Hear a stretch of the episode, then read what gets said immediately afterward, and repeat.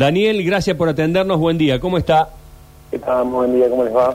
Bueno, me imagino ya eh, con todos los preparativos de, después de, de un censo que eh, por primera vez creo que en su historia se hace a los 12 años del anterior. Sí, sí, la verdad que es la, la mayor demora que tenemos, por lo menos de lo que es la secuencia de censos periódicos que arrancó en la década del 60 hacia acá.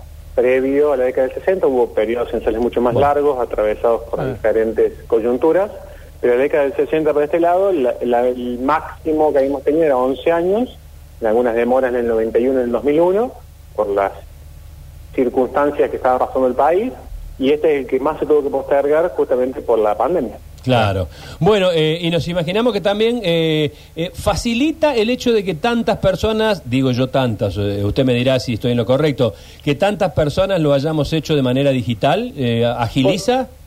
Por supuesto. A ver, esta herramienta vino para quedarse, era ayornar los censos al siglo XXI y en esta primera experiencia es hacer a la escuela de la posibilidad de autocensarse de forma digital, por lo cual no había una, un objetivo de porcentaje, sino esta, esta posibilidad de brindarle a la ciudadanía la herramienta y por supuesto que hace más rápido y más eficiente el censo. Y en los futuros censos podremos hacerlo aún más eficiente, menos gasto de papel, la verdad que es algo excelente y viene a, a un buen ritmo. Y cada vez, cada día está habiendo más respuesta porque sabemos que hay una tendencia a dejarlo para último momento, eso es natural, estamos incentivando que no lo dejen hasta el, el mismo 18 que se puede hacer hasta las 8 de la mañana el censo digital, porque realmente va a hacer que para el vecino o la vecina sea muy rápida la entrevista, no va a durar más de un minuto, va a tener que entregarle al censista únicamente el certificado censal, que es ese código de seis dígitos, y ahí finalizó la entrevista, por lo cual va a hacer que la jornada censal sea más corta, que el trabajo del censista sea más eficiente y las personas en sus hogares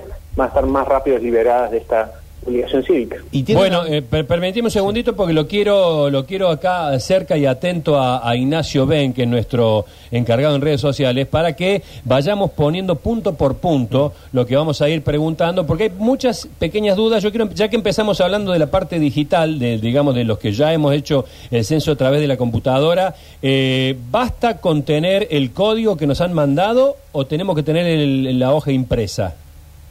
Con tener el código puede ser una captura de pantalla, puede ser mm, la descarga en PDF, eh, es suficiente.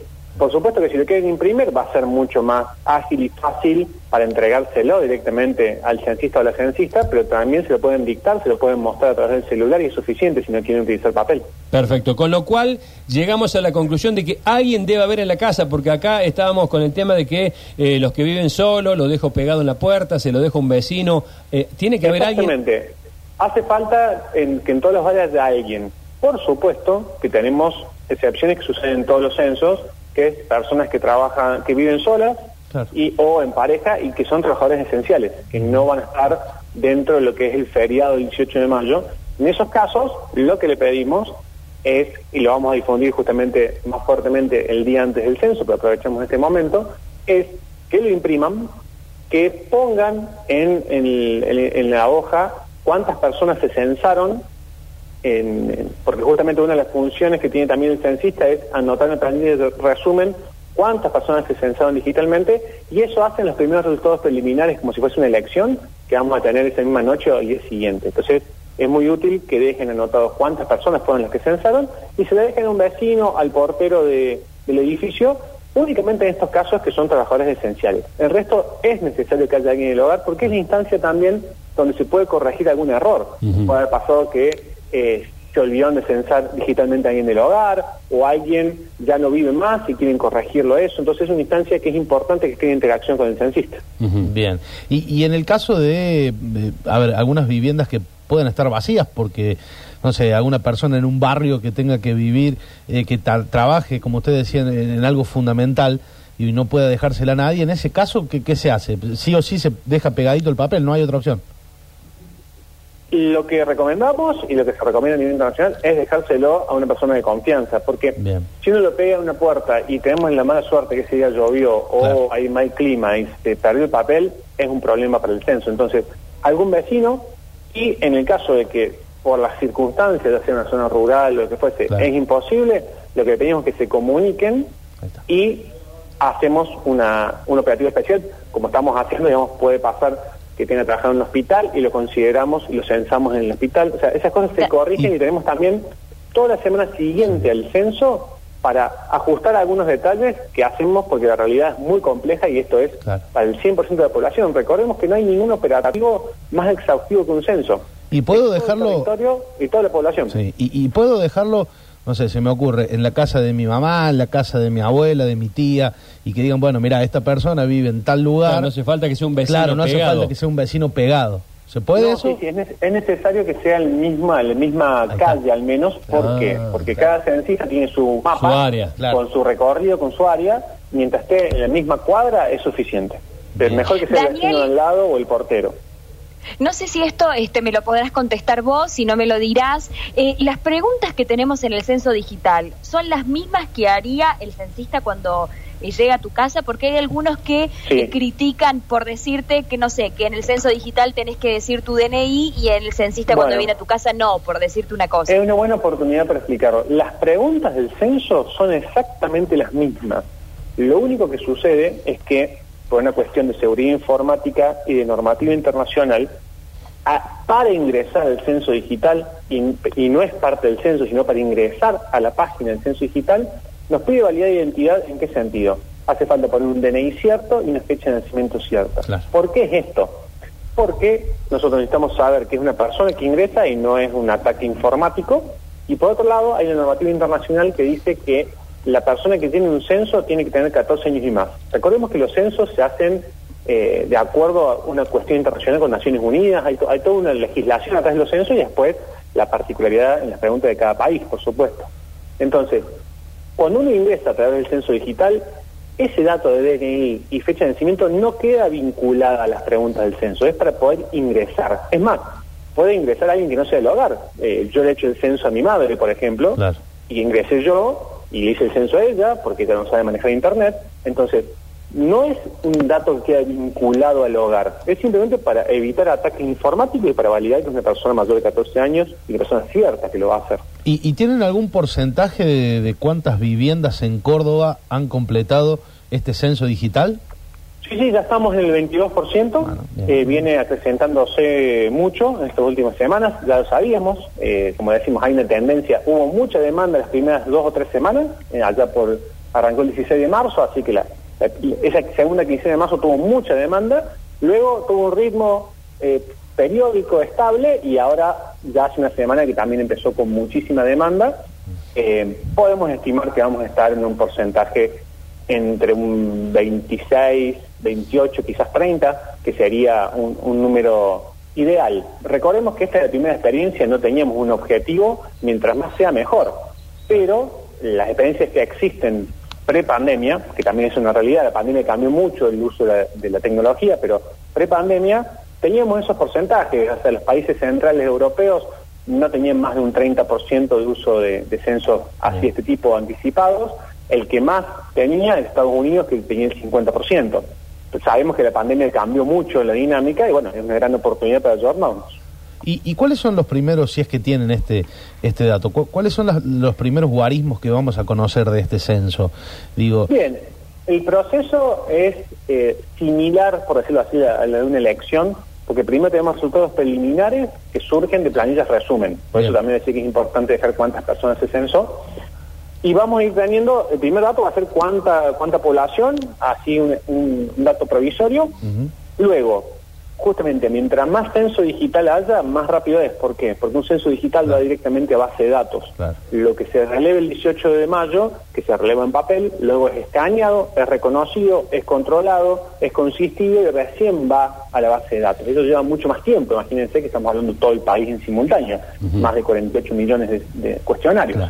Entonces, eso va llevando todo un cronograma gradual. Lo primero que se va a conocer en, como dato definitivo es la cantidad de personas por sexo y va gradualmente hasta que se llega más o menos en un cronograma de un año a tener la base usuaria, que eso ya es la base final cerrada con la que empezamos a trabajar y a generar informes y todos los, todos los insumos que, nos hace falta. ¿Cómo van a estar eh, ataviados los censistas? Digo, por esta cuestión de, de ya ir sabiendo eh, qué identificación va a tener una persona que puede entrar a tu casa o por lo menos tenés que atenderlo, digo, como para ir también sabiendo estas cuestiones. Bien, justamente el- los censistas y las censistas van a estar debidamente identificados, van a tener una pechera que es tipo un chaleco, Sí. que es del censo, es de INDEC, va a tener una credencial muy particular que tiene el nombre, el apellido, el DNI, un código QR que se puede escanear para chequear que sea, digamos, censista. Y a su vez, en la provincia de Córdoba estamos diseñando un sistema de, de seguridad con la policía, donde las policías barriales y regionales van a tener el listado de los, de los censistas y va a haber mayor patrullaje para dar tranquilidad tanto a los censistas que están en el territorio en la calle como a los vecinos. Eh, ¿Es obligatorio? Por otro lado, sí. ¿cómo? No, no, perdón, por otro lado, diga, diga, Por completo. otro lado, lo que tiene que ver con la identificación la vamos a dar a conocer masivamente el día anterior, justamente para que no haya ningún Bien. plagio ni ninguna cosa Bien. extraña. Eh, con, eso- con respecto al feriado, lo- una gran duda que tengo yo, ¿alguna empresa puede negarse a que alguno de sus empleados no, no quiera ir, eh, eh, eh, se, se tome el feriado porque vive solo, porque le tocó él, eh, digamos, su mujer o su esposo, uno de los dos tiene que tomar la decisión? eh, ¿Es absolutamente obligatorio? El feriado está por ley desde el año 93. Es un decreto nacional justamente que estipula, por decirlo de una forma, un, un feriado que tiene parte de un carácter similar a lo que podría ser una elección y parte de lo que es un feriado Bien. estricto. ¿Por Bien. qué? Porque sí puede haber actividad normal a partir de las 20 horas, que ya termina Ah, la jornada claro. censal. Claro. Entonces, eh, todo lo que son trabajadores esenciales y todo, obviamente que no se puede frenar en un país, no se puede frenar al 100%, eso lo sabemos muy bien. Pero sí es un periodo estricto, como si fuese un primero de mayo, y a su vez combinado parecido en la elección, porque a partir de las 20 horas puede haber, eh, pueden haber restaurantes, espectáculos públicos, digamos, a partir de las 20 horas la vida es normal. Daniel, eh, una consulta. ¿Cómo es esto que se habla de que ya se viene haciendo el censo? Particularmente, ¿en qué lugares se está trabajando? Bien, por un lado está el censo digital que está el 16 de marzo y de lo que tiene que ver con lo presencial, a partir del 9 del lunes empezó lo que se llama el operativo rural y viviendas colectivas. ¿Qué es esto? Como tenemos la geografía de Córdoba y del país en general, tiene lugares muy alejados, el operativo rural dura una semana en vez de un día porque sería imposible cubrir todas las áreas rurales en un solo día. Y a su vez tenemos las instituciones colectivas, que son los hospitales, las prisiones, los geriátricos, que por su característica han llevado mucho más tiempo censar a las personas, y eso también ya comenzó. Obviamente, en términos eh, relativos, es eh, una porción minoritaria. Tenemos 2.500 censistas que ya están en función de un total de casi 60.000 que van a estar en el territorio. O sea, es una porción pequeña, pero la más compleja en términos del tiempo que lleva. Bueno, eh, Daniel, ¿qué tal sos para el ping-pong? Para el ping-pong, Sí. Eh, como deporte una vez lo practiqué, ya, no, ya de esas mesas no, lo he visto nunca más. Acá, se- acá sería porque hay tanto mensaje De de, oyentes que respuestas, claro, vamos a estar hasta mañana, así que si, si te animás así algunas cortitas porque me da pena dejar a los oyentes y algunas preguntas tan Sí, por piolas. ¿Puede ser? Ustedes elijan las que las que más les parecen interesantes y las respondemos. Tipo feliz, feliz domingo. Claro. Tiempo. Eh, ap- apellido, nombre y colegio. Claro, claro. Eh, ¿Por qué no se hizo un domingo el censo? Pregunta uno acá. Muy buena pregunta y es fácil de explicar. Lo que más se evita es que la gente no tenga movimientos atípicos, viajes de fin de semana, que lo, tome- lo tomen como, tu- como un feriado turístico. Entonces, es una recomendación hacerlo un miércoles, que es un día que sabemos que estamos en dinámica normal y entre medio de semana, por lo cual evita movimientos Claro, atípicos. Si no diría el domingo, frotándose la mano, tenemos Claro, un feriadito. Claro. Y, claro, y nos vamos. ¿Puedo abrir mi, mi negocio? Pregunta alguien por acá. Únicamente si tiene que ver con cuestiones esenciales eh, y no, en realidad no hay comercio habilitado, pero obviamente que como todo decreto de feriados tiene sus excepciones. Si lo tiene en la casa, por ejemplo, una despensa y él no se mueve de su hogar, Por supuesto que sí. Lo puede abrir, perfecto. eh, a ver, lo importante del censo es que la persona esté en su vivienda para poder recibir el censista. Claro. Si tiene la despensa en su casa, no hay ningún problema. dice, ¿qué pasa si en una casa eh, hay alguno de sus integrantes con COVID? Bien, es justamente el censo digital es la herramienta. Claro, perfecta. háganlo. Hagan el censo digital y atiendan el por la ventana o con barbijo, le muestran el código y ningún problema. Acá dice sobre las preguntas de índole privado, ingreso u otras cosas, bueno, Todo los que lo hemos hecho no te preguntan. No te preguntan, no te preguntan. Dice justamente Bueno, hay- yo no vi el cuestionario, pero es lo que se está hablando. Hay mucho fake audio. Claro, de- Sí, hay un audio fake. Yo, yo escucho cada uno que me hace un reír porque no pregunta nada de eso. O sea, no hay ninguna pregunta comprometida. Eh, es decir, la, la única pregunta, digamos, de índole personal es algo que se incorporó a- eh, para ayornarnos a, a- a este momento de la sociedad, que es la identidad de género. Sí. que a alguno le puede llegar a generar cierta cosa contestarlo, pero es algo muy interesante para poder conocer la realidad de, eso, de ese subcolectivo, digamos, de la población. Después consultan, ¿por qué puede ser importante en un censo saber si tenemos orígenes africanos o indígenas? Bueno, justamente, el, el censo tiene una de las grandes funciones que tiene que ver con reconocernos, con conocer cómo somos y poder tener el quantum para políticas públicas, por ejemplo. Entonces, esto de conocer la identidad de género, conocer que uno es afrodescendiente o de pueblos originarios, nos permite entender si hay diferenciales de condiciones de vida, si hay algo que se pueda, que dé cuenta de que hay gente que está más vulnerable que otra. Entonces, si no tenemos variables o preguntas que nos permitan leerlo transversalmente, eh, pensamos que somos todos iguales y no.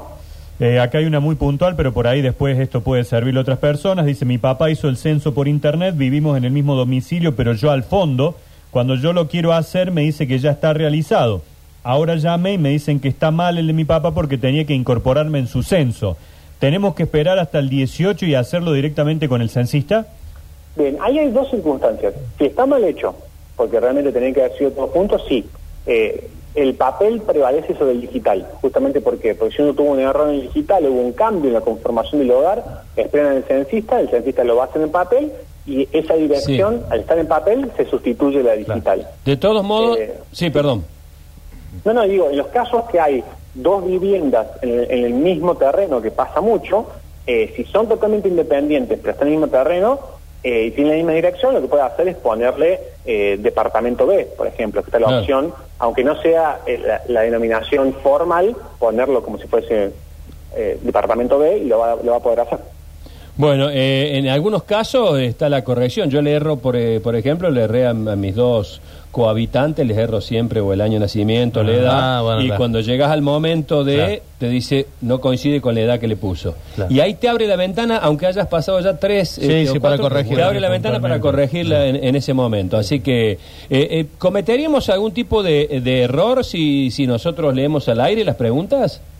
Para, porque para, para disipar esas dudas de, de que la No, gente... no, sí, es más, el cuestionario está publicado en la página del censo. Está bien. O sea, en, la- en censo.gov.ar se puede descargar el cuestionario en formato facsímil, digamos, no es el original. Está bien. Las preguntas que van a hacer los censistas y las preguntas que están en el censo digital, eso es público, no hay ningún Perfecto. problema. Dalí, gracias por este contacto. Que tenga buen día y muy amable. ¿eh? Por favor, un gusto.